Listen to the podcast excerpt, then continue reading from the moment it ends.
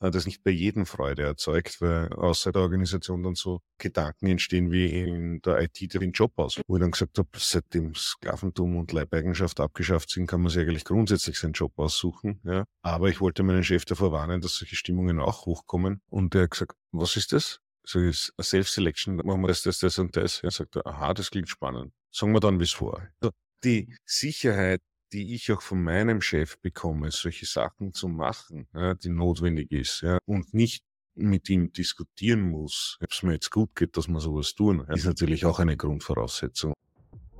Agilität ist der Schlüssel zum Erfolg. Doch warum tun sich Unternehmen, vor allem Konzerne, damit so schwer? Willkommen bei Agiler Senf. Entdecke die Geheimnisse agiler Methoden und bringe dein Unternehmen effektiv voran, ohne dabei die Rentabilität zu vernachlässigen. Wir sind Heiko und Danny und begleiten dich auf dieser spannenden Reise in die Welt der Agilität. Guten Abend, Thomas. Ich bin ganz neidisch auf deine Sonnenuntergangsstimmung. Das sieht schön aus bei dir. Guten Morgen, Danny. Ja, äh, erster schöner Sommertag in Österreich gefühlt mit äh, an die 30 Grad äh, und jetzt schöne Abendstimmung. Wie ja, ist es bei stimmt. euch? Äh, stockfinster, dunkel. Zum Glück nicht ganz so kalt. Äh, wir hatten schon ein, zwei kalte Nächte, aber ist alles okay. Äh, Sohnemann sehr zu über meine Überraschung, wie du gerade schon gehört hast, äh, gerade wach. Ähm, und dass die, dass die Mama und das kleine Baby noch ein bisschen lange, länger schlafen können, ähm, darf er jetzt ein bisschen YouTube Nanny äh, gucken. Ähm, hat sich immer, hat, das muss ich, das muss ich erzählen, hat sich meine Frau die Arbeit gemacht, jetzt auf YouTube Kids äh, alles auf Deutsch zu umzustellen ähm, und mehr so edukative mhm. Inhalte mhm. auszuwählen. Und dann meinte er so letztes, Mama, das ist nicht mehr YouTube Kids. Also sie so, doch, doch, die haben ein Upgrade, das ist ein neues Feature, ist jetzt ganz anders. und davor hat er so ganz viel so Junk geguckt, ne, und so ganz viel durchgeklickert. Gibt es auch einen richtig tollen TED-Talk so, wie YouTube unsere Kids kaputt macht und so, uns ja auch ja. Eltern.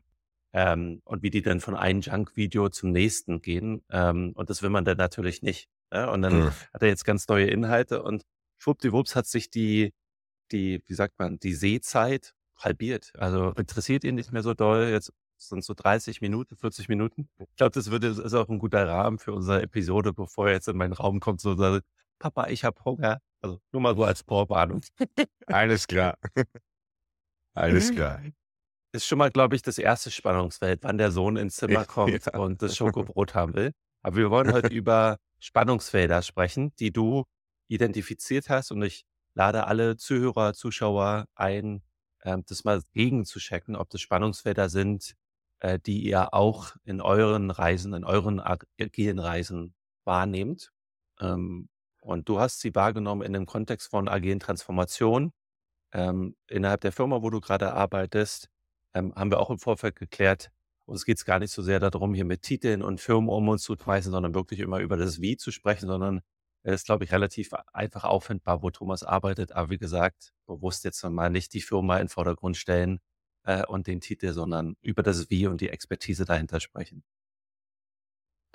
Ja, äh, zu den Spannungsfeldern in agilen Transformationen, über die ich gestolpert bin.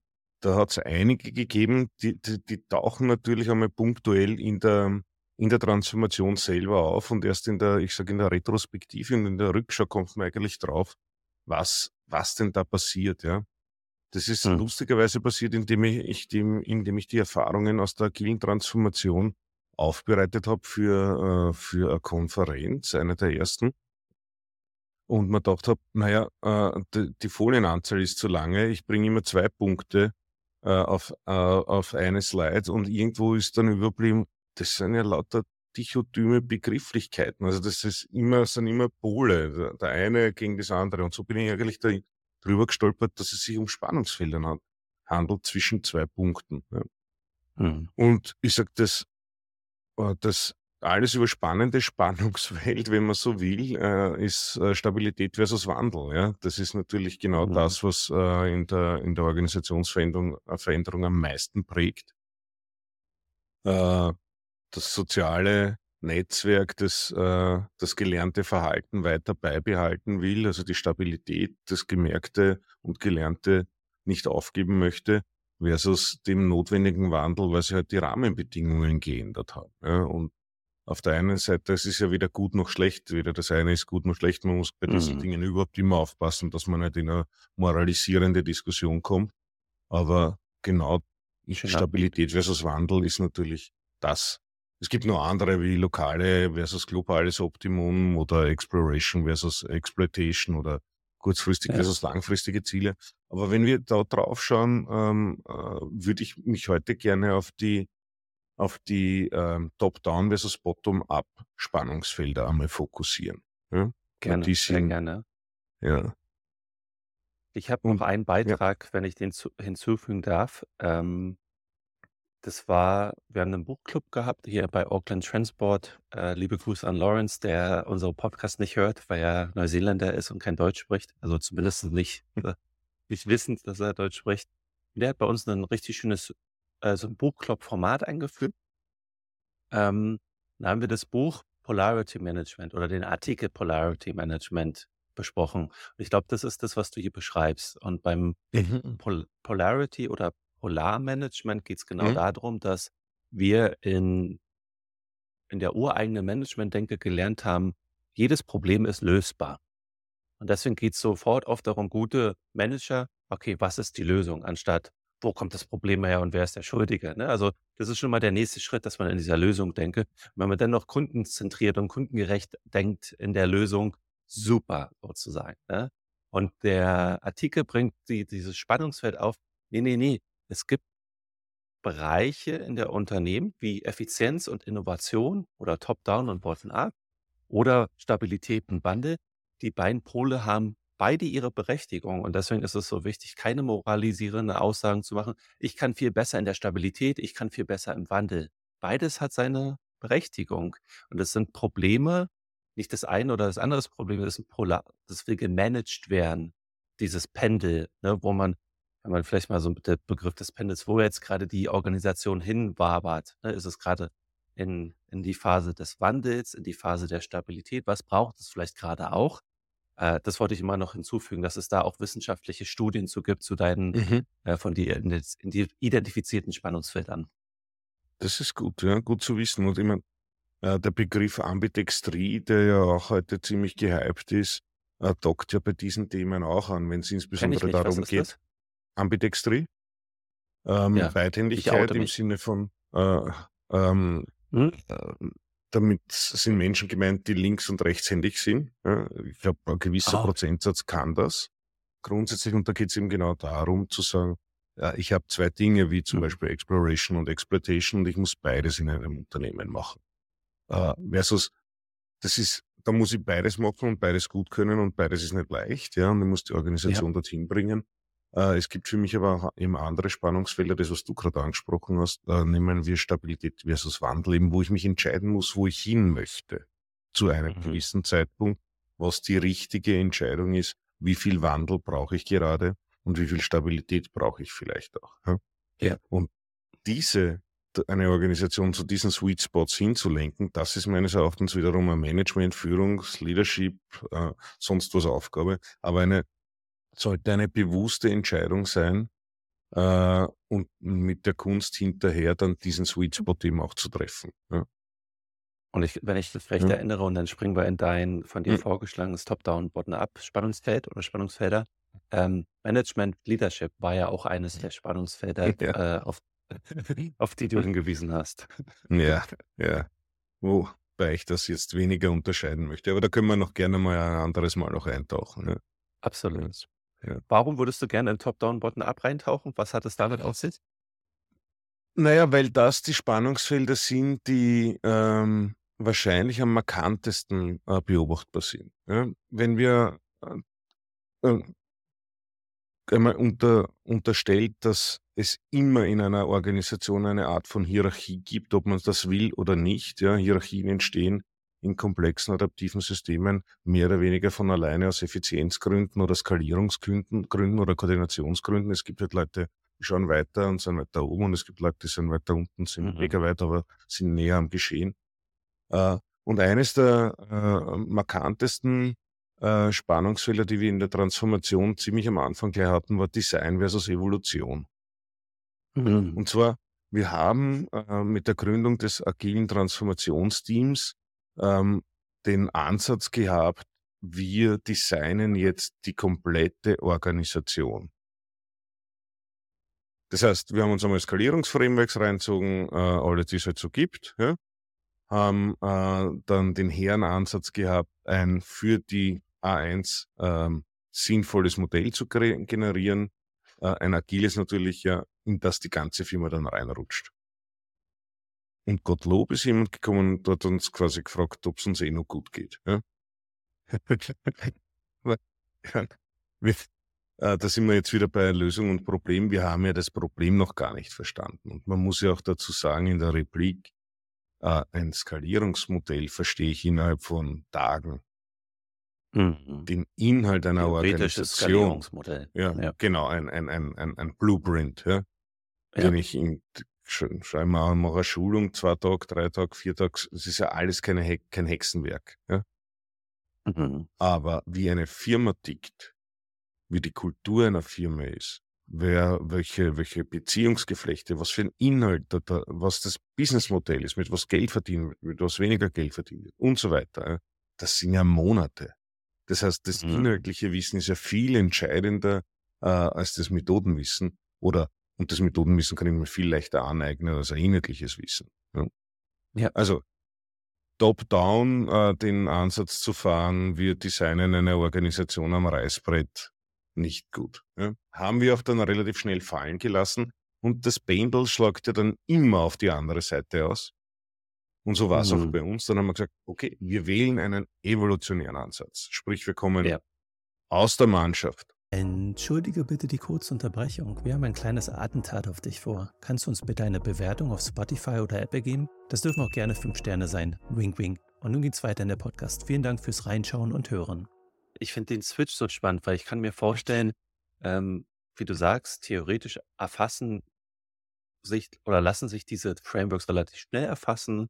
Dann hat man, denkt man so, kann mir das nur so vorstellen, weil ich kenne das aus eigener Erfahrung. Ne? Dann so, oh, ich habe es verstanden, cool, jetzt gehen wir, machen wir mal ein drei Tage so Offsite und gibt vielleicht noch eine Moderation und ach, das geht ganz schnell. So, ne? Und dann macht, mhm. ist ja alles ganz einfach. Und dann kann ich mir vorstellen, dass man dann in der im Designen relativ schnell fest, äh, die ist ja doch nicht so einfach. Hast du dann so eine Anekdote, wie sich das bei euch bemerkbar gemacht hat, dass ihr immer wieder gemerkt habt, an Punkt X, also so am Reißbrettdesign, das passt nicht. Also wir müssen doch in die andere Richtung gucken. Naja, ein starker Hinweis für mich war, wenn wir eines dieser skalierten äh, Frameworks genommen hätten für die IT, dann wär, war mein Eindruck, wenn ich alle diese Rollen besetzen muss, die hier vorgeschlagen, was heißt vorgeschlagen, die ja verpflichtend sind, weil wenn irgendwas fehlt, funktioniert es dann nicht mehr, mehr da fehlt ja dann ein Rädchen im Getriebe. Ja? Äh, wenn mhm. ich die alle besetzt hätte, hätte ich keine Leute mehr gehabt, die irgendwas so arbeiten. Ja? Also die richtig arbeiten. ja? Und ja. Es war schon irgendwo ein Indiz dafür, dass das vielleicht für uns nicht ganz so passen kann. Ja? Also wenn du wenn, wenn du natürlich ausstaffiert bist mit Ressourcen ohne Ende, ja, ja. dann geht das vielleicht. Ich glaube aber, dass es deswegen noch immer nicht sinnvoll ist. Ja? Wenn nur ja. mehr Leute hast, dann nur noch mehr Abstimmung, noch mehr Koordination äh, und noch mehr Oberheit. Ja? Das stimmt. Und das waren so Punkt. für uns, waren, für uns Hinweise. Ja? Und dann hätte man ja in traditionellen Unternehmen den Patriarchenansatz zu sagen, nee, wir machen es doch so, weil wir wissen es mhm. ja besser, wir sind zentral organisiert, ähm, wir sind jetzt die Besserwisser, wir, wir mhm. kennen das Format, wir wissen zwar, wir können das nicht alles reinpressen, jetzt lass uns doch äh, das nicht nur designen, sondern abwandeln, das vom, das, den Blueprint, die, die, den Rahmen. Ah, ja, ja bevor man noch überhaupt irgendwas verstanden hat am besten, ja. Also man springt gleich von äh, über Schuh, über Haar gleich zum Rie, ja, äh, und macht einmal ein transzendiertes Modell, hat ja gar keine Ahnung zwar von Agilität und weiß es dann besser. Da kommt sicherlich auch was ja. Vernünftiges raus, ja. Mhm. Also, und wie war das bei euch dann? naja, äh, es war schon die Erkenntnis dann eben relativ schnell da, wenn das alles so einfach wäre, ja, und äh, hinterher äh, vergleiche ich es immer damit, wenn ich zu meinen Internisten gehe, ja, und meinen Internisten frage, äh, wie ein gesunder Mensch ausschauen muss, und er zeigt mir dann ein Foto vom Rodrigo, ist 25 Jahre Fitnesstrainer, braun gebrannt, ja, äh, und sagt, so musst du ausschauen und das sind im Übrigen deine Blutzielwerte, die musst du auch haben, dann ist alles gut. Ja, und ich gehe dann am Abend heim und schaue mir in den Spiegel und sehe einen 52-jährigen äh, leicht äh, überwurzelten, wie man in Österreich sagt, ja, äh, Menschen mit Hüftarthrose und Bluthochdruck, dann werde ich nie so ausschauen wie der Rodriguez. Also ja. äh, die Schwierigkeit ist ja nicht ein Zielmodell zu definieren. Wenn das so einfach wäre, dann können wir ja Google kopieren. Oder das machen ja viele große Berater auch, die dann sagen, ah, ich implementiere für euch Spotify. Ja? Alles Gute. Mhm. Ja? Aber das Ziel ist nicht die, die Schwierigkeit. Die Transformation dorthin ist die Schwierigkeit. Und das Ziel zu definieren ist vor allem nicht die Schwierigkeit. Ne? Mhm. Rodriguez aufgemalt, fertig. Ja? Äh, aber komm dorthin. Ja? Aus dem also Ist-Stand nämlich. Ja? Vielleicht ist es ein kleiner Umweg. Mich würde mal hm. interessieren, mhm. warum denkst du, vertrauen nach wie vor so vielen Firmen dem Zielbild von diesen klassischen Beratungen, die das ja selber gar nicht umsetzen. Also, sie sind ja selber gar nicht agil, sondern Mhm. verkaufen dir eine Dienstleistung, die sie selber nicht umsetzen. Müssen sie vielleicht auch nicht, weil sie ja anders strukturiert sind. Ist eine Projektorganisation, also, ist 'ne ganz andere Organisationsform. Äh, vielleicht aber woher kommt es, dass Unternehmen immer noch eher auf diese externe Expertise setzen, die dann vielleicht noch nicht mal zu 100% zutrifft, ähm, als auch das, was ich bei euch raushöre, ohne Berater, und das hast du ja auch schon in einem in unseren Interviews davor gesagt, ihr habt die die schwierigen Denkaufgabe für euch gemacht, das selber zu erarbeiten in 'nem Mhm. evolutionä evolutionären Prozess. Hm. Na ja, traditionell ist es so, wenn ich einen der großen Berater frage und ins Haus hole, habe ich schon mal nichts falsch gemacht. Mhm. Was, und ich bin in einer Methodendiskussion, habe aber wahrscheinlich kein Methodenproblem. Sprich, ich muss eine Methodik ähm, dann etablieren.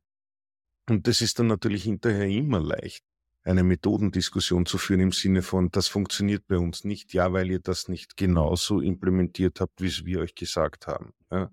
Also das ist einmal, die Flucht gibt's immer. Es ist immer der Kunde schuld, weil er es nicht gescheit gemacht hat. Ja, die Methodik per se ist super. Ja, also der Rodriguez ist perfekt, aber du trainierst nicht gut genug. Ja. Mhm. Äh, übersetzt. Und äh, ja. es ist natürlich für Berater ist es, ähm, und da, damit die äh, gut arbeiten können und effizient sind und Geld machen, ist es natürlich auch leichter. Ich nehme einen Blueprint oder ein Framework und kopiere das. Da bin, das skaliere ich natürlich viel, viel mehr, bin schneller und Schnelligkeit, nämlich da ist natürlich eine trügerische Verlockung und eine Droge, wenn ich das an, an jemanden, einen Entscheidungsträger hinlege und sage, äh, du hast jetzt eine Ursache, agile Transformation vor dir, du musst die Strukturen ändern, du musst das selber dir durchdenken, du musst das auf deine Inhalte anpassen, du musst die Mannschaft mitnehmen, das wird nicht funktionieren mit allen, äh, es werden Leute davonlaufen und, und, und, aber am Ende äh, gibt es vielleicht eine, eine Chance, dass du, dass es dass es besser ist als vorher, versus in, ich habe hier einen Plan, zehn Stufen, eins bis zehn, wenn, wenn wir das mhm. ex exekutieren, sind wir agil. Äh, welche Message frisst du oder ist, ist dir lieber? Ja, hm. ja und das Die sind Wahrheit schöne Punkte. Oder, ja. ja. ja. Und wenn man sich dann nochmal Studien dazu führt, sagt, die meisten Change Management Programme scheitern, ob agile Transformation oder nicht, ist ja auch erstmal eine, äh, in diesem von dir beschriebenen Ansatz, ne? Man macht selber nichts falsch, man outsourced die Denkarbeit. Ähm wann, wann realisieren Firmen, dass es so nicht geht? Naja, äh, ich glaube, äh, wenn das Projekt groß genug ist, wenn es losgetreten ist, äh, gibt es gar nicht, gar keine offizielle Realisierung, dass es so nicht geht. Ja? Sondern es wird dann der, äh, das Transformationsprojekt exekutiert und man kommt zu irgendeinem Status, der als Erfolg erklärt wird. Und da sind wir schon hm, wieder so bei einem anderen Spannungsfeld, ja, nämlich wie wird Erfolg zugeordnet? In komplex adaptiven Netz, äh, äh, in komplex adaptiven Systemen ist die Zuschreibung, was ein Erfolg ist, extrem schwierig. Das führt uns ja gerade hm. in der Politik oder auch in unseren Organisationen immer zu den Diskussionen, was ist denn die richtige Strategie? Mhm. nach vorne ge gedacht. Ist die erfolgreich oder ist die erfolgreich? Aber es ist ja nicht einmal möglich, das hinterher zu sagen. Wenn ich da ein Beispiel bringen darf, stell dir vor, ein Unternehmen source die IT-Leistung, also konsolidiert die externe Leistung bei einem Partner, der in Indien sitzt. und spart damit sehr viel Geld ein, sagen wir 50 Prozent des Cash-Outs. Dann wird das Management sagen, toller Erfolg, 50 Prozent der Kosten sind gespart. Hm. Die Mitarbeiter hingegen sagen aber on the ground, ja, wir haben aber auch ähm, drei Viertel unserer Leistungsfähigkeit eingebüßt. Das heißt, die Kapazität und die Leistungsfähigkeit ist geviertelt. Ja? Kein Erfolg. Ist es jetzt ein Erfolg oder ist es kein Erfolg? Weil umgekehrt, wenn du dann auf die Topline der Revenue schaust, ja, hat das überhaupt keinen Impact. Dann kann man auch sagen, die drei Viertel, die nicht mehr produziert werden, waren vielleicht eh nur goldene Wasserhähne. Also mhm. was, ist die, was ist die Erfolgszuschreibung? Ja? Top-down wird eine andere Latte, Messlatte heranziehen als Bottom uh, on the ground, ja? wo ganz andere Dinge wichtig sind. Und dementsprechend gibt es natürlich dann die Diskussion, war das gut oder was nicht gut? Und wann war es Direkt danach war es natürlich noch schlimmer, aber vielleicht da rappelt sie die Organisation wieder und kommt zu ihrer alten Leistungsfähigkeit äh, zum 1 zu 1 Verhältnis. Äh, ein Jahr später, war es dann ein Erfolg? Oder nicht? Und wie offen wird sowas diskutiert? Ja, das sind schöne und, Punkte. Ja, und das, das meine ich mit, wenn wir eine agile Transformation starten, und wurscht, ob wir jetzt äh, einen großen Berater nehmen oder keinen großen Berater, aber bleiben wir in dem Kontext großer Berater, agile Transformation, Top-Down. Äh, wer beurteilt, wann es ein Erfolg ist? Weil wir reden ja hier von Urteilen. Messen ist ganz schwierig. Messen ist ja insofern schwierig, weil nehmen wir, angenommen, wir hätten nur ein Team, das wir agilisieren. Eines. Und wir schauen mhm. uns die. Leistungsfähigkeit dieses einen Teams an. Und zwar 1918, sagen wir. Ah, 2018, Entschuldigung. Ich bin 100 Jahre spät. Ja. 2018. Ja. Und äh, wir geben denen eine Anforderung, irgendein Projekt, irgendein Scope. Dann lösen die den. Sagen wir in einem Jahr. Vier Jahre später, ja, gleiches Team. Es gibt aber nicht die gleiche Anforderung. Du hast nichts Vergleichbares. Und das Team hat sich hier selber auch weiterentwickelt. Mit oder ohne Transformation. So, was ist dein Baselining? Ja? Gegen was mich? Mhm. Gegen was vergleichst du? Also dadurch, dass es ja kein, kein in der IT gibt es ja Branching, Code Branching. Ja. Aber es gibt kein Reality Branching. So, du kannst ja nicht die eine Realität versus der anderen Realität dir anschauen und sagen, welche ist besser.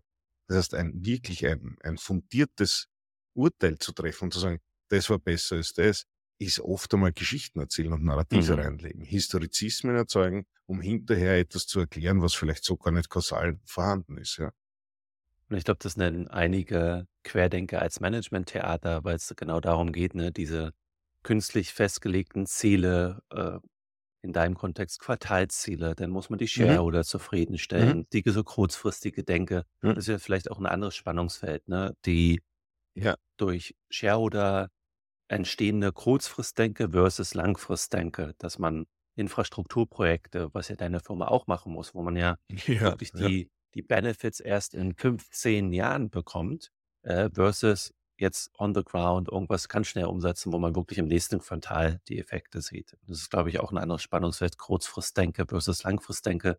Das sieht man ja dann auch in unterschiedlichen Organisationsformen, familiengeführtes Unternehmen auf der Alm, äh, Nischen, Markt, Weltführer, die denken eher schon in Generationen als Ja. in Quartalen, wohingegen die Großkonzerne ja durch die, ihren Ansatz und börsengelistete Unternehmen einfach Quartalsdenken haben ne, und dadurch e enormen Druck haben, gewisse Ziele, die sie künstlich setzen, zu erreichen.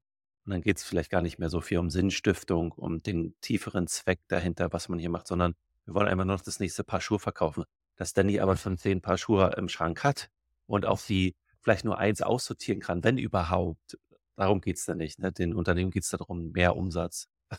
Und in der Welt leben wir gerade, ja. Ja, das ist äh, definitiv, da, da sind wir wieder in der Beidhändigkeit drinnen. Wenn du das kurzfristige aber nicht äh, befriedigst, Quartal für Quartal, dann ist das langfristige bedeutungslos, weil du am Weg zum langfristigen Erfolg ja äh, irgendwann einmal absaufst. Ja? Und mhm. wenn du keine nachhaltige, langfristige Strategie hast, wird es mit dem kurzfristigen nicht mehr funktionieren. Das heißt, du musst beides machen. Wir machen wirklich bemüht beides. Mhm. In, in, in, dem, in dem Spektrum äh, Telekom ist natürlich äh, ein Ausbau, etwas sehr, sehr Nachhaltiges und Langfristiges, aber wir müssen auch unsere kurzfristigen Ziele erreichen. Beides. Ja. Es geht nicht, es gibt kein Entweder oder in dem, in dem Spannungs. Ja. Und bevor wir von unserem Umweg zurückkommen zum ursprünglichen hm. Bottom-up versus Top-down und mich würde wirklich mal die Erfahrungen von euch interessieren, die dann vielleicht übersetzt werden können zu anderen, wo du sagst, versuch das mal ohne Beratung, Mhm. ähm, den evolutionären Weg, ähm, was ich gerade im Hinterkopf hatte zu einem anderen Spannungsfeld, was wir auch schon angesprochen hatten, Management und Leadership. Das ist für mich genau der Unterschied. Leadership bedeutet, man macht sowohl dieses langfristige als auch kurzfristige. Kurzfristig heißt, man ist im Callcenter, man ist in den Kundengesprächen, man ist on the ground, also wie man hier in Neuseeland sagt, man zieht sich die Gummistiefel an und geht in Morast und ist da unten drin, macht die Ärmel hoch und versteht wirklich, was es bedeutet, äh, wenn die Server ausfallen oder, oder, oder. Ja. Ne? Man ist da nicht in einem Kontrollgremium, ähm, in einem Steering Committee, äh, mhm. nur auf dieser oben Flugebene, dass man kontrolliert. Ähm, nee, man macht beides. Und das ist für mich der große Unterschied. Management macht nur kontrollieren, sieht sich, wenn überhaupt gar nicht. Die haben gar keine Stiefel mehr. Ähm, vielleicht hatten sie auch noch nie Stiefel haben müssen in der Karriere. Und es gibt ja viele, die Karriere machen, ne? die sind Berater, ja. müssen ja nie Stiefel anziehen. Die, die schaffen es irgendwie in ihren Karriereweg, sich durchzuführen. Und ich sage nicht, dass es schlecht ist, sondern es ist einfach so dieses Pionierhafte oder dieses Macherhafte, dass man auch gewohnt ist, mit den Händen zu arbeiten, die Stiefel anzuziehen. Und ich glaube, das ist ja das, was dich auch auszeichnet oder auch Heiko. Ihr habt Karrieren gemacht, weil ihr durch die klassische Konzernkarriere, ne? ihr, seid, ihr seid wirklich gewachsen mit einer Firma und ihr zwangsläufig musstet ihr die Stiefel anziehen. Und das macht für mich Leadership wiederum aus. Also die, dieses Verständnis für beides zu haben, also dieses Spannungsfeld. Äh, wenn ich das mal als ersten Versuch der, was ist Management, was ist Leadership, äh, gibt bestimmt ja. noch tausende andere Bilder, die man ja. da verwenden kann. Ja, teile ich. Ja. Äh, und trotzdem ist es ja auch zum Teil notwendig, äh, unpopuläre Entscheidungen top-down zu treffen und sich tatsächlich zu distanzieren vom, vom ähm, von der Mannschaft, weil sonst ja. Dinge gar nicht passieren würden. Ja? Also mhm. um auch um auch Disruption ein bisschen reinzubringen. ähm, Führung hat immer einen Störungsauftrag, sage ich. Ja? Den Störungsauftrag, ja. nämlich das System einmal durchzurütteln, um es vielleicht, dass es sich in einem anderen stabilen Zustand wiederfindet, äh, der aber vom Potenzial her höher ist als der Zustand davor. Und da muss man sich ein bisschen rausrütteln. Ja? Aber lass uns mhm. vielleicht kurz auf den weil, äh, wir waren ja bei Design versus äh, Evolution, also Top-Down versus Bottom-Up. Wir sind dann eben aus diesen, wir definieren am Reißbrett Modelle, ja, ähm, in dem Modus haben wir gewechselt und sind eben, wie gesagt, auf das Pendel auf die andere Seite geschwungen ja, und haben gesagt, wir machen, wir lassen die Organisation aus sich selbst äh, rauswachsen. Ja. Evolutionär, ohne viel vorzugeben, ähm, äh, quasi eine rekursive, fraktale Organisation, so war der Begriff mhm. damals. Ja. Das hat er überhaupt nicht abgehoben. Das hat auch nicht funktioniert. Ja. Weil wenn du in einem hierarchischen System, und das ist halt eine Kultur eines Konzerns, ja, sagst, okay, lass uns einmal die Meetings freiwillig machen. Oder wenn du es baust, werden sie kommen, ja, äh, da kommt halt niemand. Und zu dem Meeting kommt dann auch niemand. Oder ein paar, die, die halt Zeit haben und die, die haben, hat auch oft einen Grund, warum die Zeit haben. Ja. Also die, der, die, ich sage immer, die Evolution ist gut. Ähm, die prägt uns als äh, Natur, äh, naturwissenschaftliche Gesetzmäßigkeit, aber sie hatte Millionen von Jahre Zeit und ist auch kein gerichteter Prozess. Mhm. Organisationen haben ein Ziel, haben somit eine Ausrichtung, sinngerichtet und haben selten Millionen von Jahre Zeit. Nicht aber die Kirche. Ja. Auch die jetzt nur vor ein paar tausend Jahren geschafft bis jetzt. Also so viel Zeit hat ja niemand, um die Dinge wachsen zu lassen. Das heißt, es ist wie immer in so einem Spannungsfeld, du musst irgendwo dazwischen dich bewegen. Und da ein Beispiel war ähm, 19, ich bin schon wieder bei 19. 2022 haben wir, haben wir die IT reorganisiert, meine, meinen damaligen Verantwortungsbereich. Und das haben wir einerseits top-down, aber auch mit sehr viel Mitarbeiterbeteiligung bottom-up gemacht.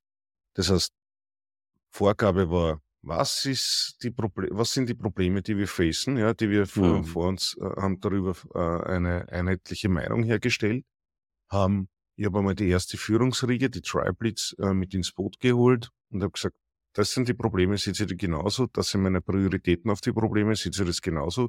Vorgabe ist, wenn das die Probleme, wenn wir das, da das gleiche Bild haben. Ich möchte nicht, dass die Organisationsgenerik äh, geändert wird, so wie wir eben unsere Organisation aufgebaut haben, Trennung, Personal und inhaltliche Verantwortung und äh, wie die Struktur halt ist und die Rollen sind. Ja. Das bleibt bitte gleich, aber sag's mal, wie ein besserer Schnitt ausschauen kann. Mhm. Und dann sind sieben Leute, sieben Tribe-Leads kommen und haben gesagt, vier, Tribe wären, vier Tribes wären besser, ja, statt sieben. Das heißt, da haben sie drei schon mal selber abgeschafft. Mhm. Einer davon Freiwillig. hatte schon fix, ja, einer davon hatte schon fix einen Job. Also da war ein hohes Vertrauen und ein hohes Maß an psychologischer Sicherheit. Das war sicherlich auch Glück, viel Glück dabei, ja, keine Frage. Ähm, und wir haben dann mit vier Tribes weitergemacht, haben die ausgeschrieben und haben nachher gesagt, okay, äh, jetzt beteiligen wir die Mitarbeiter, wie diese Tribes in sich strukturiert sind in den Teams da drinnen. Ja. Mhm. Und gesagt, liebe Mitarbeiter, ihr, könnt, äh, ihr seid eingeladen, aufgerufen, jetzt mitzugestalten, wie, äh, wie die äh, Struktur innerhalb der Tribes sein soll. Das wurde, haben, haben dann viele auch wahrgenommen und zum Schluss haben wir Self-Selection gemacht mit 100 Leuten. Äh, das mhm. heißt, wir haben gesagt, liebe Mitarbeiter, ihr könnt jetzt, wir haben zwei Tage Workshop, einen Tag stellen wir euch die gesamte Struktur vor, die ihr selber mitgestaltet habt, ja, nur damit mhm. alle alles kennen. Ja. Und am zweiten Tag äh, geht jeder mit seinem Polaroid-Foto zu dem Team, wo er gerne mitarbeiten würde wollen. Ja. Ah, spannend. Also es ging nicht um Fähigkeiten, sondern um Motivation des Einzelnen, sich Mhm. zuzuordnen. Und natürlich ordnet man sich ja, auch das ist ja so ein Irrglaube, ne, dass man Menschen immer zuordnen muss äh, wenn, wenn ich dich fragen würde oder ich mich selber fragen würde, in welches Team würde ich mich denn sehen? Klar hat man vielleicht hier und da, das ist echt spannend, aber kann ich da wirklich einen mhm. Mehrwert beistiften? Mhm. Nee. Also mhm. ich würde hier gerne mein Bild sehen und vielleicht brauche ich jetzt hier noch ein paar Monate Ausbildung oder Jahre, um dahin zu kommen. Kann ja auch ein schönes Ziel sein für mich persönlich. Aber nee, ehrlich gesagt, ich platziere da mein Bild nicht, weil da bin ich noch. Also wenn man für sich, wenn man selber mit sich im Reinen ist, dann sind das ja genau die Gedankenprozesse, die in einen abgehen, wo man sagt, ich will ja auch in einem Team sein, wo ich nicht zur Last, dem ich nicht zur Last falle oder der, wo ich zu langsam bin. Ne? Also wähle ich Teams aus, wo ich Mehrwert stiften kann, wo ich mich mhm. einbringen kann. Und ich glaube, das ver vergessen viele Manager auch zu sagen, oder insbesondere auch Berater zu sagen, nee, der Selbstauswahlprozess ist sehr effektiv weil man da mit einem gesunden Menschenverstand also also, man vertraut dem gesunden Menschenverstand. Und wenn man Menschen so empowert, genau diese Entscheidungen zu treffen und da bin ich mal gespannt, was gleich zu sagt, dann entstehen ja da gleich vom Anfang an richtig tolle Teams, vielleicht auch richtig tolle quasi so eine Kraft, wo man sagt: „Ey, ich ich habe mich selber hier wir haben uns alle selber aufgestellt sozusagen.“ Das das in it in itself sozusagen muss ja schon kraftvoll und motivierend sein. Das war auch tatsächlich, ähm abzusehen, äh, äh, zu sehen, wie motivierend das war. Jetzt, das war direkt danach eine Abfrage. Ich war leider an beiden Tagen nicht da, ich war krank. ja, das tut mhm. mir heute noch sehr leid. Vielleicht ist es aber deswegen auch so gut gelaufen, das weiß man nicht. Ja. Was noch einmal mehr die, die, die, die Selbstführung fördert natürlich, wenn, wenn äh, der Chef gar nicht da ist. Ja. Äh, und auf die Frage, ich freue mich auf die Arbeit im neuen Setup.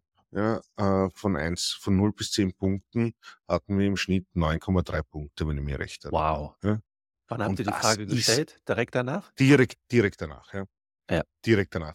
Wir haben die Frage nachher nie wieder gestellt. Das muss ich leider auch sagen. Ja, ja das wäre äh, meine nächste Frage. Ja, das wäre, ich gerne gleich vorwegnehmen. Und natürlich ist da nicht, also sind nicht alle Probleme gelöst.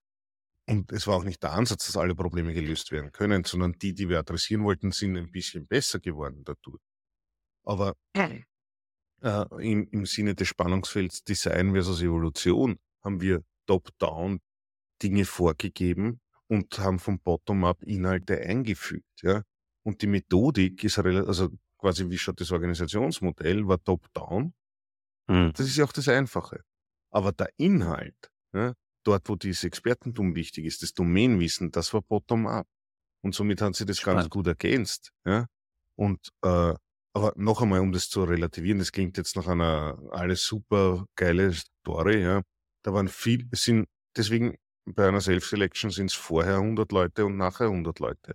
Es Ja. werden die Ressourcen nicht automatisch mehr. Ja? Ja. Den na, Realitäts, äh, äh, die realitätsnahe Aussage schneide ich raus. Ich will nur das glorifizierende Erfolgsbeispiel haben, okay, Thomas. okay, okay. alles gut. Nein, es war, es war, es war super, Danny. Es, äh, alle sind glücklich und wir springen jeden Tag äh, über die Blumenwiese. Ja? Hand in Hand. Ja. Und wenn man dann auf den nächsten Schritt geht, Evolution heißt, heißt ja, dass es nie aufhört und sich, dass man im ständigen Wandel ist, mal mehr, mal weniger. Und dann sind wir wieder in dem von dir beschriebenen Spannungsfeld der Stabilität versus Wandel. ja. Was, wie, habt, wie seid ihr dann weiter vorangegangen, dass ihr gesagt habt, cool, aus sieben macht vier, ähm, wo die Leader auch, muss man sagen, das ist dann wieder eine Leaderstärke, würde ich sagen. Das sind dann Mhm. nicht Manager, die an ihrem Budgettopf und an ihrer Kontrolle und ihren Titel gehangen haben, sondern das waren für mich wahre Leader, zu sagen, nee, wir sind besser mit vier Tribes aufgestellt. Und ich habe das Vertrauen in Thomas, in meine Führungskraft, in, in die Organisation, dass das schon wieder eine Aufgabe für mich irgendwo sein wird. Ne? Und deswegen gehe ich den so. Prozess mit. Ne? Und das war, das für mich, kriege ich Gänsehaut, weil das ist ein richtig schönes Zeichen. Und all diese Menschen, die das gemacht haben, richtige Leader, auch die Menschen, die sich auf diesen Wandel eingelassen haben, diese Bottom-up, Self-Selection, Selbstauswahlprozess, auch super. Und jetzt meine Anschlussfrage wäre gewesen, oder ist, wie geht's dann weiter in dem Stabilität-Wandel? Weil vielleicht stellt man dann in der, nach einem Jahr fest, ah, es braucht nur drei Tribes oder zurück zu fünf. Ist, wie, wie seid ihr damit umgegangen? Naja, äh, das war im Vorjahr 2022 im Sommer. Ja. Äh, und in der Zwischenzeit haben wir keinen weiteren Change-Prozess, keinen größeren äh, initiiert. Äh, wo wir aber schon drauf geschaut haben, ist natürlich durch die Self-Selection kommt vielleicht nicht immer das Stuffing raus, das gerade das Unternehmen haben will oder braucht. Also Was meinst du äh, damit? wenn, naja, wenn die Prioritäten von den Themen, die auf die Organisation einprasseln, die Projekte, Mhm. das Stuffing, ja, nicht zusammenpasst, dann musst du natürlich nachher nachjustieren, ja, über die Zeit, nach der Zeit. Und es kann sich, äh, können sich auch die Unternehmensprioritäten ändern. Weil Ich sag, da kommen wir zum zweiten, ja, da kommen wir zum zweiten wesentlichen Spannungsfeld, nämlich Alignment versus Autonomie. Mhm. Alignment top-down, wie, wie aligne ich die Organisation den Prioritäten gemäß und bottom-up Autonomie, ja, insbesondere in einer agilen Transformation in der Anfangsphase gibt's ja da ganz lustige, ne, Pendel schlagen immer aus, es wird äh, gerade chaotisch quasi, äh, da kommen immer ein paar Extreme, Extreme raus. Das eine Extrem dabei ist bei Autonomie insbesondere dass die Autonomie, Autonomie völlig überzogen wird, ja, und dass die Teams sagen, wir sind jetzt agil, deswegen sind wir auch autonom. Autonomie steht nur nirgendwo, also bei Agilität, ja. Und äh, wir müssen keine Unternehmensregeln mehr befolgen, Prozesse sind uns wurscht, äh, Architektur ist uns wurscht. Äh, was dabei völlig vergessen wird, dass ja so eine Organisation, dass ja keines dieser Teams selber ein, ein Ergebnis erzielen kann, ein, ein businessrelevantes Ergebnis liefert, sondern immer nur in Zusammenarbeit mit anderen und dementsprechend schon einmal aus den horizontalen und vertikalen Effizienzgedanken heraus keine Selbstbestimmung bis ins Letzte möglich ist. Ja? Also kann nicht die Einkaufsprozesse über Bord werfen und sagen, nein, äh, wir sind heute zehn Leute, wir stellen jetzt noch fünf weitere Leute ein oder sowas, übersp Mhm. komplett überspitzt. Ne? Äh, Ja. Das muss man auf der einen Seite sehr vorsichtig natürlich angehen, weil man will auf dem zarten Pflanzerl nicht um dumm trampeln gleich am Anfang. Ja? Aber es gibt ja auch das andere Extrem, nämlich dass die gewonnene Freiheit, nämlich die man nach unten delegieren will, die Selbstbestimmung nicht angenommen wird. Aus der Historie heraus, weil der Wandel eben oder die Mhm. Stabilität in dem System so drinnen steckt, dass man sich gewisse Sachen gar nicht vorstellen kann. Ich habe damit äh, äh, eine, ein- eine Agile Master, eine Agile Masterin interviewt, ja, also mit der, mit der Organisation immer Durchfühlung gehalten und, und mit ihr gesprochen und sie hat gemeint, na, ich, ob ich nicht einen Mentoring-Prozess einführen will, ja, das bräuchten sie Mhm. unbedingt. Sage ich, Mentoring-Prozess, wieso? Na, wenn ein neuer Mitarbeiter kommt, dass man, ja, dass man denen einen Mentor zuweisen kann. Sage ich, okay, dann kann ich Mhm. jetzt zentral einen Mentoring-Prozess einführen. Am besten frage ich wöchentlich über ein dreiseitiges Template ab, äh, wo der Status bei jedem einzelnen Team im Mentoring-Prozess ist äh, und äh, quält die Organisation mit nur ein bisschen Bürokratie oder ihr macht es einfach im Team. Ja. Und das ist genau Weil, der Management-Ansatz. Management-Ansatz wäre, das zentral zu machen. Geniale hm, Idee. Und jetzt tracken wir hm, das auch noch, wie gut mhm, unsere Idee ankommt. Na, oder ist es nicht unsere Idee, kam aus der Firma. Und versus passiert doch eh schon in den Teams. ja, Also, genau. Und die, die es brauchen, machen es und macht es bitte einfach. Ja. Ist ja ja, viel unbürokratischer und einfacher. Ja. Aber das ja, ist, äh, das ist die, das, das, und das ist dann schon wieder eine Führungsaufgabe, dieses Führungsgap quasi zu identifizieren und zu sagen, okay, mhm. ich kann noch nicht ganz loslassen, ja, äh, weil äh, das Selbstmanagement in gewissen Ausprägungen noch gar nicht so wahrgenommen wird von den Möglichkeiten her, von den gestalterischen. ja, Da muss man halt dann ein bisschen dahinter sein. Aber das war Und eine kleine hast Anekdote, ja. für, und Ja. super schöne Anekdote für dich, finde. Du hast eben auch gesagt, weil du gerade Führungsanspruch und die Rolle eines der Führung äh, angesprochen hast. Du hast auch zwischendrin ein Mantra erwähnt. Ähm, Führung hat einen Störungsauftrag. Und wenn man das jetzt so mit Stabilität und Wandel ummünzt, könnten jetzt einige denken, ja genau, kontinuierlicher Wandel. Was ja auch irgendwie, wenn man jetzt das Ja. ChatGPT und KI sieht, also was auf, auf uns drauf zukommt, technologisch gesprochen, ich glaube, das, was man vor zehn Jahren gesagt hat, dass die einzige Konstante der Wandel ist, ich glaube, das trifft jetzt wirklich auf die nächsten 10, 15 Jahre auf uns drauf zu. Also ich glaube, das können, also ich kann mir das nicht vorstellen, was da wirklich abgeht.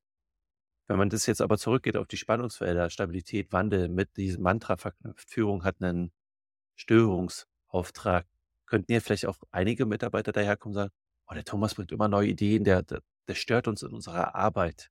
Wie ist das zu verstehen, dieser Störungsauftrag? Vielleicht kannst du da uns da vielleicht auch noch mit einer Anekdote oder mit einer Weisheit Also die. Zuschreibung, die Zuschreibung habe ich definitiv in der Mannschaft, in der IT-Mannschaft, ja, dass ich ähm, oft die Organisation angepasst habe mit kleineren und größeren Sachen und sie oft damit traktiert habe. Äh, Wahrscheinlich auch zu oft.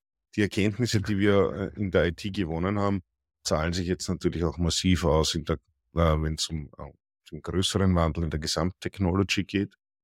Äh, aber de facto habe ich diese Zuschreibung. Der Pisa ist zu oft kommen ja, und hat zu oft äh, die Organisation verändert. Es gibt kein Reality Branching, sage ich jetzt an der Stelle, äh, um, um, um meine eigenen Maßnahmen und Historien zu, Historie zu Ja, beschützen. Äh, wir wissen nicht, wie es anders gewesen wäre. Ja.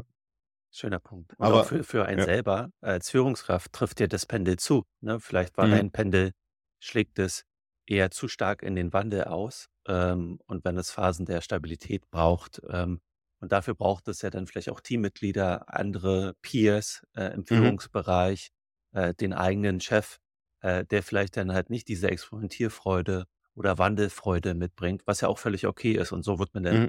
eingefangen in der Euphorie des permanenten Ausschlagens Richtung Wandel, was ja auch okay sein kann. Ne? Und auch das darf man ja Menschen in Organisationen zuschreiben, dass es ja nicht darum geht, nur der Wandel ist richtig oder nur die Konstante, wie wir gesagt haben, Mhm. ähm, das moralisierende Aussagen, sondern auch genau da bringen sich ja den Menschen hoffentlich vollkommen ein, zu sagen, der, der Thomas, der eher für Wandel steht und ein Störauftrag ist genauso legitim und gerechtfertigt wie ähm, der, der Michael, der seit 20 Jahren für das Unternehmen arbeitet, dass ich nicht sage, dass du es nicht tust, und der sich nie beklagt und der immer treu seinen Job macht. Genau das ist auch wichtig. Und ohne Michael würden wir auch nicht vorankommen, wenn, wenn nur Thomas da wäre, sozusagen. Ne? Ja. Ich glaube, diese, diese beiden Pole zu akzeptieren und auch zu schätzen, ähm, auch wenn man über Wandel und Stabilität spricht, ne, die, die Werte, die Historie, der, die Kultur, die in der, in der Firma entstanden ist.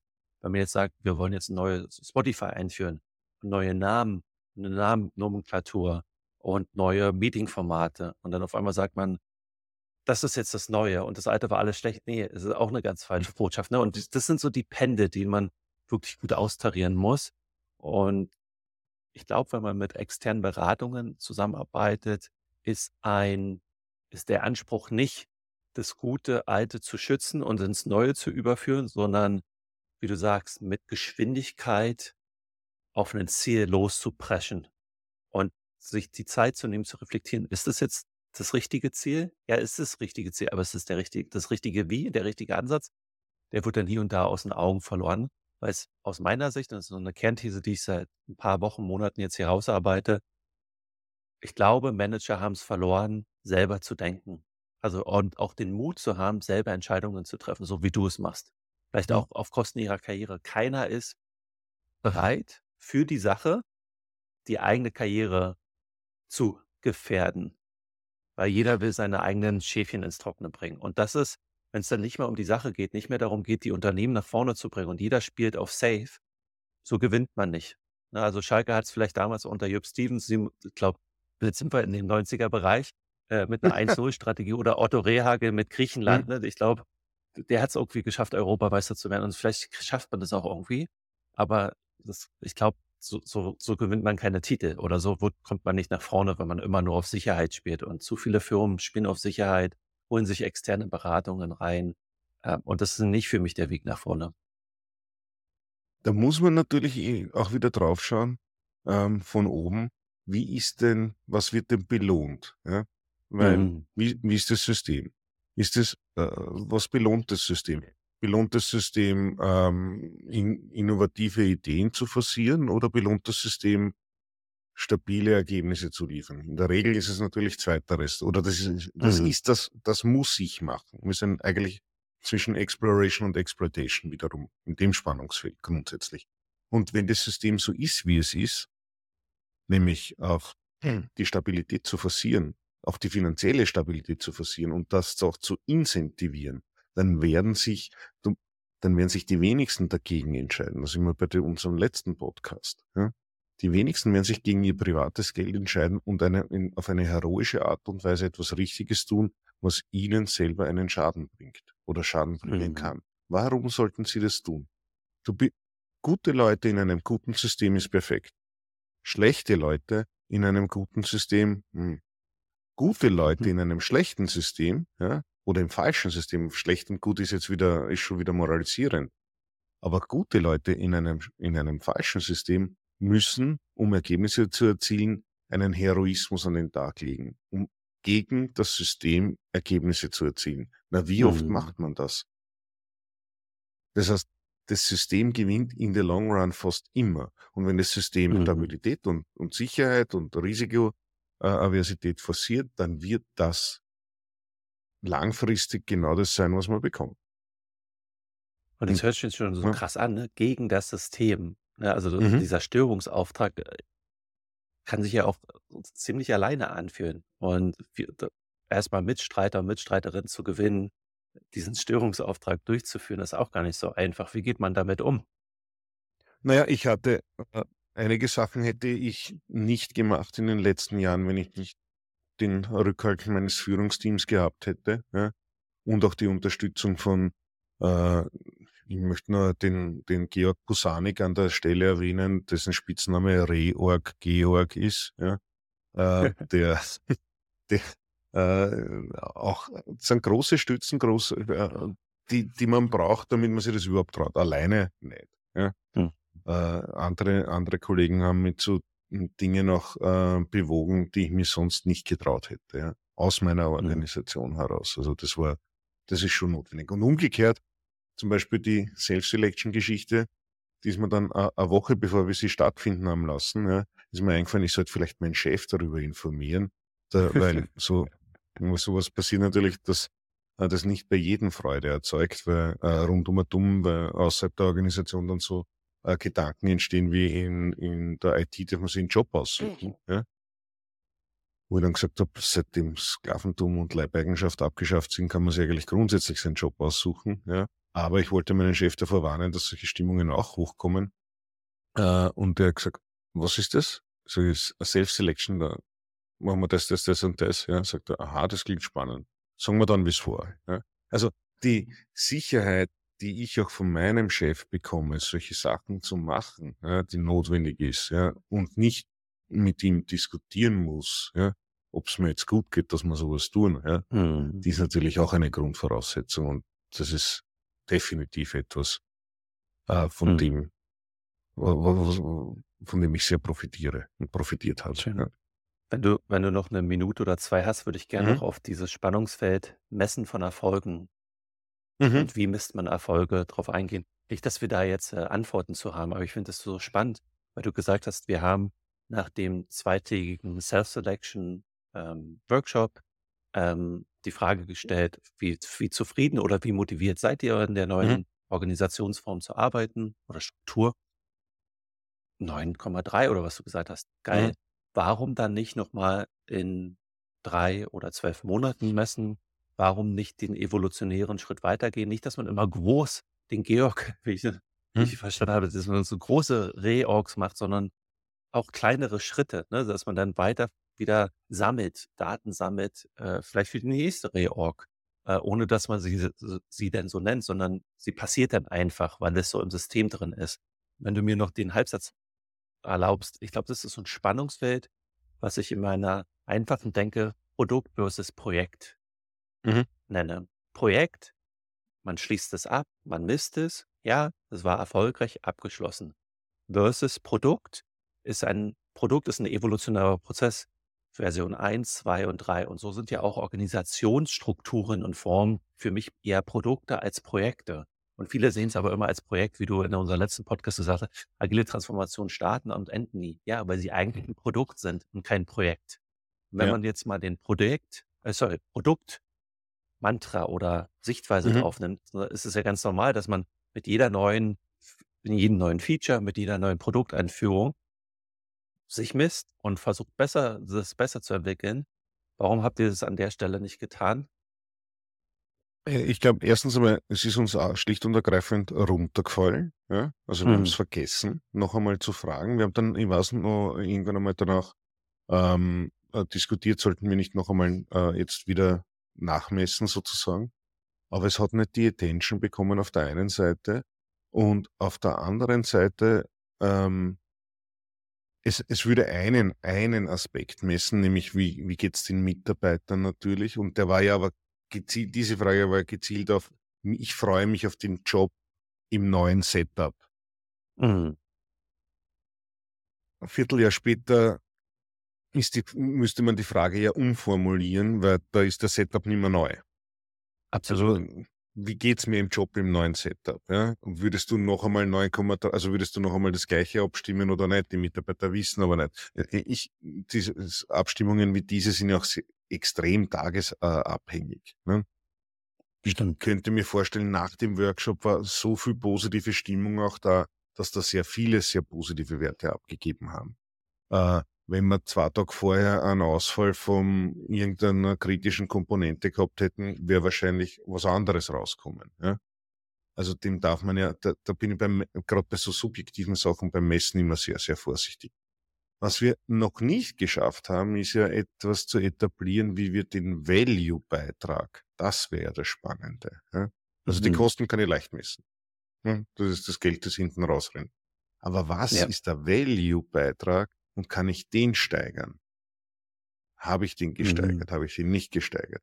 Mitarbeiterzufriedenheit ist wichtig, ist eine Indikation, ja, und ist man natürlich äh, aus einer persönlichen Anlage heraus durchaus äh, vieles wert, ja, und, und äh, aber äh, der Value-Beitrag von der Unit, das wäre das Spannende, zu sagen, okay, wir liefern jetzt mehr oder wir liefern jetzt leider weniger, ja. Und das ist uns noch nicht gelungen, transparent darzustellen. Und das haben wir bei der Erfolgszuschreibung und beim Messen. Ja? Mhm. Also Ich wenn da ja jemand eine Idee hat, bitte schicken. Ne? Bitte schick. Ja. Und ich, auch da wieder, ähm, das zeigt ja auch an dem Punkt, wo wir jetzt angelangt sind, äh, nicht nur, dass wir so langsam du äh, die, die Abendstimmung noch genießt und ich mal gucke, was äh, YouTube Nanny und mein Sohn macht, an, Also, äh, ja. an, einen an einen interessanten Punkt angelangt, der da ist. Wir dürfen vieles entdecken, äh, uns austauschen, uns voneinander lernen. Ne? Und das, genau das ist auch das, was wir äh, vor der Aufnahme besprochen haben. Mensch, wäre es nicht schön, in der Community zusammenzukommen, wo äh, agile Experten genau dieses Wissen teilen, nicht in einer missionarischen Sichtweise, nicht wir haben es besser gemacht, sondern einfach, das war ein Ansatz dazu. Und ich könnte mir vorstellen, dass das extremst wertvoll und hilfreich wäre. Das schon mal so als vielleicht erste kleine Ankündigung, was in meinem Kopf vor sich geht und was ich mit dir, mit Heike und mit ein, zwei anderen schon geteilt habe. Macht es nicht Sinn, sich außerhalb einer Firma in der Community zu organisieren und genau solche Fragestellungen ähm, tiefer zu legen. Und wer auch immer dann in dem Moment Zeit hat, ist ja auch immer so ein, wie bringt man sich ein in der Community? Da schlagen ja auch die Pendel aus und ist ja auch okay. Deswegen braucht es, glaube ich, eine ausreichend große Anzahl an Mitgliedern, dass man immer wieder Futter bekommt und Feedback bekommt und auch anderen Feedback gibt, dass man nicht immer nur nimmt, sondern auch was gibt, sozusagen. Ähm, und deswegen an der Stelle schon mal eine kleine Ankündigung, was so in meinem Kopf vor sich geht. Und auch einen, einen riesen Dank an der Stelle äh, an, an dich, Thomas, weil du gibst unheimlich viel. Jetzt schon die dritte Aufnahme. Äh, danke für deine Zeit. Ähm, Sehr gerne. Du gibst nicht nur Zeit, sondern Wissen und Expertise und, und bringst einen schönen Rahmen mit. Äh, das weiß ich sehr zu schätzen. Also vielen Dank an der Stelle. Danke, Danny, für die Möglichkeit. Ja. Das ja. weiß ich sehr zu schätzen. Ja. Was magst du zum hinten raus, vielleicht noch mal so ein, zwei, vielleicht auch mit, mit, mit Blick nach vorn? Gibt es noch ein, zwei Spannungsfelder, wo du sagst, da lass uns mal das nächste Mal drauf blicken? Ähm, mal so als Vorblick und als Artefakt, Artefakt unserer heutigen Folge. Ähm, ich habe mir viel notiert, so im Sinne von Stabilität, Wandel, Top-Down, Bottom-up, Design, Evolution mit einigen Anekdoten von dir. Messung von Erfolg hatten wir hinten raus. Wir haben auch über Alignment und Autonomie gesprochen und über das Mantra, was du jetzt schon zwei, dreimal in der Podcast gesagt hast. Führung hat einen Störungsfaktor und wie man damit auch als Führungskraft umgeht, weil das kann schon ziemlich einsam sein oder vielleicht ist man selber noch nicht zu 100 Prozent überzeugt, dass die Störung den Erfolg hat, den man sich wünscht. Was gibt es vielleicht darüber hinaus noch an Punkten, wo du sagst, äh, das würde ich nochmal zusammenziehen wollen? Naja, äh, wir, wir könnten noch äh, ein bisschen vertiefend auf Alignment versus Autonomie schauen, weil wir haben jetzt einmal den Autonomiepunkt beleuchtet, den Alignment-Punkt, quasi, was muss ich top-down tun, ja, äh, wo man äh, potenziell beim Thema OKRs zum Beispiel landet, was ich äh, durchaus differenziert betrachte aus eigenen Erfahrungen. Äh, was muss man da tun? Und zwei Spannungsfelder, also es gibt noch ganz viele andere Spannungsfelder, die weniger aus dem Top-Down versus Bottom-up kommen, aber zwei, die man die, glaube ich, ganz wichtig sind zu verstehen und die unterbelichtet sind in der Diskussion. Das eine ist quasi, was steuern die Geldströme, die incentivierten ähm, Intensivierungssysteme eines Unternehmens top-down und was sieht man bottom-up? Und mhm. das andere ist, was steuert on, on the ground ja, den Dopaminfluss bei den Mitarbeitern und wo liegt es quer zu den inhaltlichen Zielen, die man sich eigentlich aus dem Alignment vorstellt. Das sind zwei Blickpunkte, einer von oben nach unten und einer von unten nach oben, äh, die, glaube ich, ganz wichtig sind zu verstehen, weil sie latent Handlungen beeinflussen, ohne dass es explizit transparent ist. Mhm. Forward-looking würde ich, würde ich das eigentlich gerne mit dir diskutieren. Ja. Und ich hatte hier und da auch schon den Begriff OKR in der heutigen Diskussion im Hinterkopf und auch auf der Zunge, wollte dann aber nicht noch einen Umweg machen. Ähm, ja. ähm, schöne, schöne Aussicht, freue ich mich drauf. Dann, ähm, ich habe hier gerade auch noch äh, den, den Reminder bekommen, es ist Zeit aufzustehen. Und es ist schöner wie meine, dass wir jetzt schon äh, ein gutes Stündchen gesprochen haben. An der Stelle äh, herzlichen Dank, Thomas, dass du dir am Sonntagabend die Zeit genommen hast. Hat wie immer sehr viel Spaß gemacht. Ich habe das Gefühl, wir kurven uns besser ein. Ähm, auch die Technik hat heute besser funktioniert in dieser in der Abstimmung. Ähm, und auch das hast, glaube ich, deine, deine Ausdauer und Geduld äh, in dem Dialog sozusagen, merkt man auch, dass, äh, uns, dass wir uns weniger ins Wort gefallen sind. Von daher äh, hat Spaß gemacht. Vielen Dank. Danny, vielen Dank. Einen wunderschönen äh, Start in die Woche äh, und hol deinen Sohn jetzt vor dem YouTube-Kanal davor. Ne? genau. Danke dir. Ciao, bis zum nächsten Mal.